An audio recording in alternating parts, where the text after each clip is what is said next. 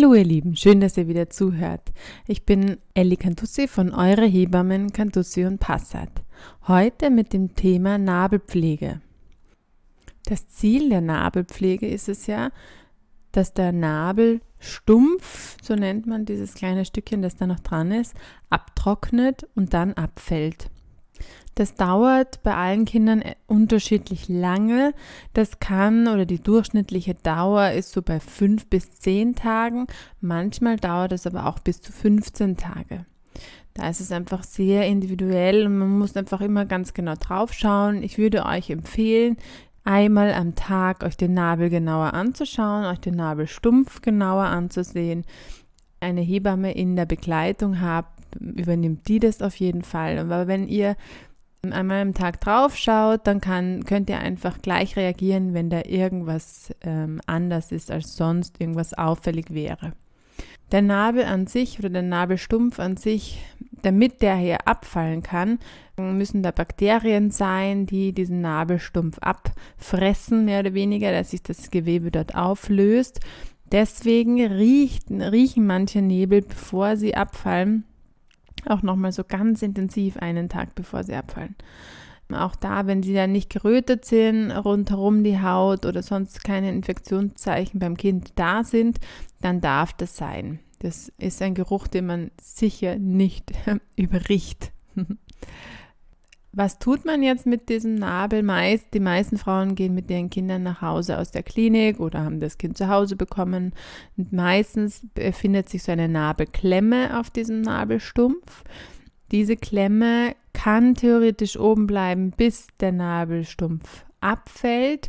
Da gibt es auch zwei unterschiedliche Lager. Ein Lager sozusagen der Hebammen ist der Meinung, dass da einfach durch diese Klemme, dass die da drauf ist, einfach immer wieder ein mechanischer Reiz auch auf diesen Nabelstumpf einwirkt und deswegen der Nabelstumpf relativ schnell abfällt nach der Geburt.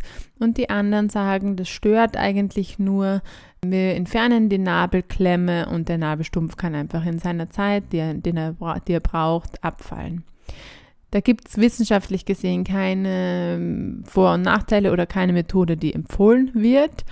Wichtig dabei ist beim Entfernen der Nabelklemme, dass es wirklich nur mit einem eigens dafür vorgesehenen ähm, Gerät passiert, welches die Hebammen in der Nachsorge auch dabei haben, dass man das nicht anfängt mit Scheren oder sonstigen Dingen zu versuch, versucht runterzuschneiden, weil da ist einfach die Verletzungsgefahr für die Babys viel zu hoch. Worauf wir sozusagen achten, damit der Nabel gut abheilen kann, damit der Nabel sich gut verschließen kann, ist, dass wir schauen, ob irgendwie Entzündungszeichen da sind. Entzündungszeichen wäre zum Beispiel, dass die Nabelhaut, so der Nabelrand rund um den Nabelstumpf, wo der Nabel in die Bauchdecke übergeht, gerötet oder sogar eine Schwellung auftritt. Bei einer starken Rötung oder bei einer Schwellung würde ich euch empfehlen, immer gleich in die Klinik zu fahren, das anschauen zu lassen. Da ähm, besteht nämlich die Gefahr einfach, dass eine Entzündung des Bauchnabels und der Umgebung entsteht. Das kann bei den Babys relativ schnell gehen und kann dann einfach auch zu einer neugeborenen Sepsis, also zu einer Blutvergiftung führen. Deswegen ähm, da bitte einfach wirklich ein Auge drauf haben. Eure Hebammen haben das aber ganz sicher und schauen da auch gut drauf was muss ich jetzt tun mit diesem Nabelstumpf? Das ist oft so, dass Eltern sich da immer in den ersten Tagen denken, so, oh, wie, was tue ich jetzt mit dem? Kann ich das angreifen? Tut das den Kindern weh? Ähm, spüren die da irgendwas? Also erstmal kann ich euch sagen, dass da keine Nerven sind. Das heißt, auch der Nabelgrund äh, bzw. der Nabelstumpf ist einfach nicht mit Nerven versorgt. Das heißt, es tut dem Kind auch nicht weh, wenn dieser wenn man mit diesem Nabelstumpf ein bisschen herumtut, beziehungsweise einfach da die Windel drüber schlägt oder einfach rundherum reinigt oder so. Ähm, was tut man jetzt am besten? Also die Behandlung ist ein bisschen äh, unterschiedlich, je nachdem, wo ihr euch befindet nach der Geburt. Wenn ihr euch nach der Geburt in den ersten Tagen in einer Klinik befindet, dann ist in die die Empfehlungen so, dass man einmal am Tag den Nabel desinfizieren soll, beziehungsweise den Nabelrand desinfizieren soll, einfach um äh, Keime, die vorherrschend im Krankenhaus auch unterwegs sind, von der Eintrittspforte dort in den Körper einfach abzuhalten und abzutöten. Wenn ihr zu Hause seid und die in der Klinik mal desinfiziert habt, braucht ihr das zu Hause nicht weitermachen. Zu Hause habt ihr einfach eure Familienkeime. Das sind nicht die schwer resistenten Keime wie im Krankenhaus unterwegs, sondern das sind einfach ganz andere, harmlosere Keime meistens unterwegs. Deswegen reicht es zu Hause, den Nabelstumpf und Nabel trocken zu halten und erst etwas zu tun, wenn man sieht, es ist gereizt oder es ist irgendein Entzündungszeichen da. Wenn man desinfiziert, also auch in der Klinik und wenn man das zu Hause weiterführt, weil man sagt, man will das einfach weitermachen, das ist auch, liegt einfach auch bei euch in eurer Entscheidung, was, was ihr da machen könnt, dann äh, müsst ihr auch damit rechnen, dass dieser Nabelstumpf einfach länger dran bleibt, als er normalerweise dran ist, weil einfach durch dieses Desinfizieren da immer jeden Tag wieder die Bakterien wegnimmt und einfach auch dieses Abfressen sozusagen dieser, dieses Nabelstumpfs einfach länger dauert. Das ist ein Nebeneffekt des Desinfizierens. Wo es ganz klar empfohlen wird, auch zu Hause, sind Frühchen, also alle Kinder, die vor 37 plus 0 der Schwangerschaftswoche geboren sind. Da wird es bei auffälligem Nabel, das heißt geröteter Wundrand, äh, Nabelrand zum Beispiel, wird es empfohlen, dass diese Nebel mit Antiseptika behandelt werden, weil einfach die Immunantwort dieser Kinder noch nicht so gut ist wie bei reif geborenen Kindern. Dann gibt es noch einfach Erfahrungswissen von uns Hebammen, wo es wenig Studienergebnisse bzw. manchmal keine Studienergebnisse dazu gibt, sind so Dinge, die man, wie man einen gereizten Nabel behandeln kann. Äh, viele Hebammen verwenden zum Beispiel eine Mischung aus Wasser und Calendula-Essenz zur Desinfektion des Nabels da gibt es bis jetzt einfach nur Beobachtungs- und Erfahrungsberichte, aber keine Studie dazu. Das wirkt aber ähm, aus der Praxis, aus meiner Arbeit kann ich das auch nur sagen, dass das einfach sehr, sehr gut wirkt und einfach so ganz kleine Rötungen sehr schnell sich wieder zurückbilden und der Nabel wieder gut abheilen kann. Der Vorteil von so einer Calendula-Essenz ist einfach, dass es nicht nur desinfizierend wirkt, sondern eben auch gleich heilend. Manche Hebammen empfehlen auch, auf so gerötete, gereizte Nebel Muttermilch aufzutragen zur äh, Wundheilung. Dazu habe ich persönlich keinerlei Erfahrungen. Bei rotem Nabel bin ich immer etwas vorsichtig, also da greife ich als Hebamme, wir als Hebammenteam eigentlich immer zur Calendula-Essenz oder Des zum Desinfektionsmittel, weil einfach da eine Entzündung bei den Babys sehr, sehr schnell entstehen kann und ich mich da einfach nicht spielen möchte. Was ähm, wir sonst auch noch verwenden oder auch mehrere Hebammen verwenden, ist das Vizessin-Buder. Das ist äh, Talcum, Quarz, Arnika und Calendula-Essenz und Echinacea drinnen. Und das wirkt einfach auch entzündungshemmend und heilungsfördernd, aber nicht desinfizierend. Das heißt, das kann man zum Beispiel bei ungereizten Nebeln, die nicht irgendwie rot sind, kann man das verwenden. Dann fällt der Nabel schneller ab, weil einfach durch dieses Puder der Nabel gut eintrocknen kann. Beim Puder an sich bitte ich euch einfach nur, äh, da die Puderdose irgendwo hinzustellen, wo die Kinder auf keinen Fall hinkommen, auch Geschwisterkinder nicht. Beim Puder ist nämlich immer die Gefahr, dass das irgendein Kind in die Hände bekommt und dann damit herumpudert im Gesicht des Kindes oder bei Kleinkindern. Und da ähm, kannst du einer wirklich gefährlichen Puderaspiration führen, die einfach für die Lunge total gefährlich ist. Dann so häufige Fragen, die im Bezug zum Nabel oft noch daherkommen, ist, wie schaut es mit dem Baden aus und der Nabelheilung?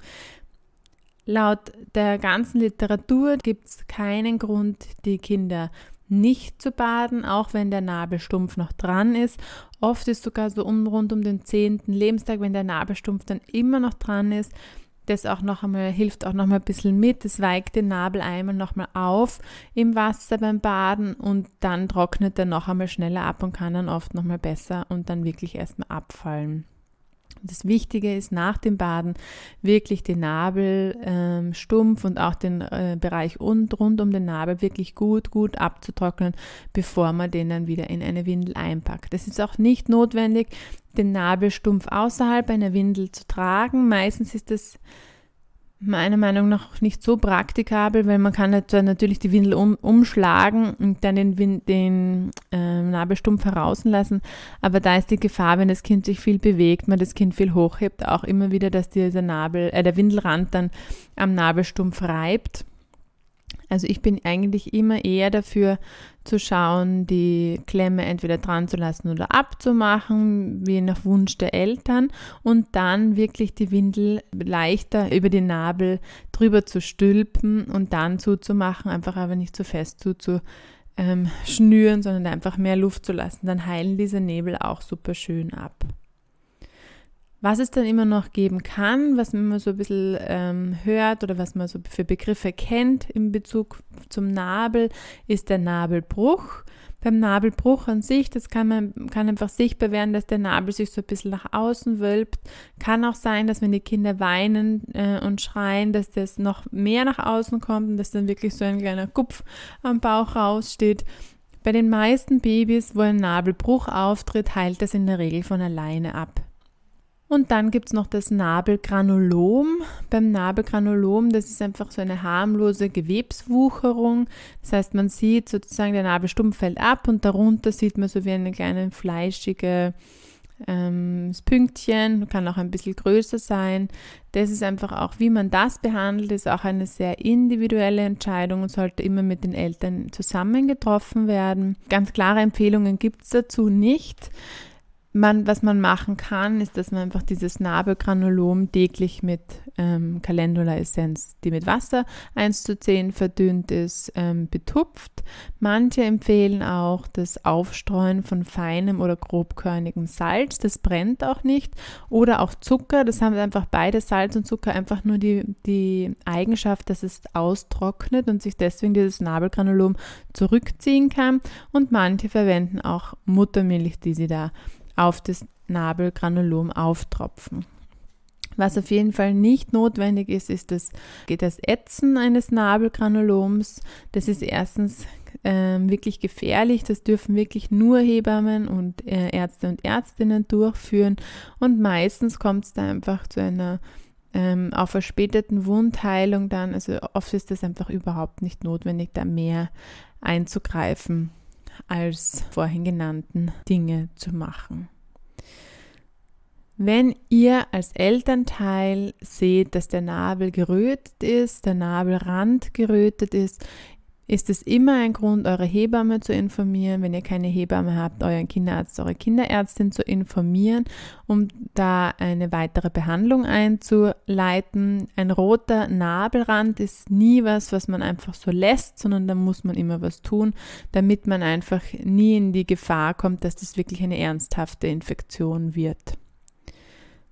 Was ihr manchmal noch beobachten könnt als letzten Punkt für euch als Information, ist, dass wenn der Nabelstumpf abgefallen ist und die Kinder vielleicht auch mal vermehrt weinen oder ein bisschen mehr drücken müssen, wenn sie Stuhlgang haben, kann es dazu kommen, dass aus dem Nabel noch ein, zwei Tropfen Blut äh, sich absondern, manchmal auch so ein bisschen ein Wundsekret. Da das darf alles sein. Das ist alles in, in, geringer Menge, ist es normal. Wenn da wirklich eine stärkere Blutung auftritt oder ihr sogar merkt, dass Hahn durch den Nabel austritt, was manchmal sein kann bei Fehlbildungen zum Beispiel, dann ist es auf jeden Fall ein Grund, das anschauen zu lassen. Ein paar Tropfen, ein, zwei Tropfen Blut, ein bisschen Wundsekret, das, wo es immer wieder an der Windel dann einfach innen sichtbar ist, dass da ein bisschen sich noch was rauskommt, ist vollkommen in Ordnung. Der Nabelgrund an sich sieht meistens so gelblich aus, auch da nicht schrecken, das ist kein Eiter, sondern es ist einfach der Nabelgrund. Und wenn man den mal sieht, die Haut rundherum nicht gereizt ist, dann kann man eigentlich schon die Uhr danach stellen, dass in ein, zwei Tagen der Nabel sich schön zurückgezogen haben wird und verschlossen sein wird. Das war mein kurzer Input zur Nabelpflege. Ich hoffe, ähm, es sind keine Fragen offen. Wenn doch noch irgendwo Fragezeichen sind, dann meldet euch gerne unter info eure-hebammen.at und sonst wünsche ich euch einen schönen Tag, bleibt gesund und wir hören uns. Bis bald. Tschüss.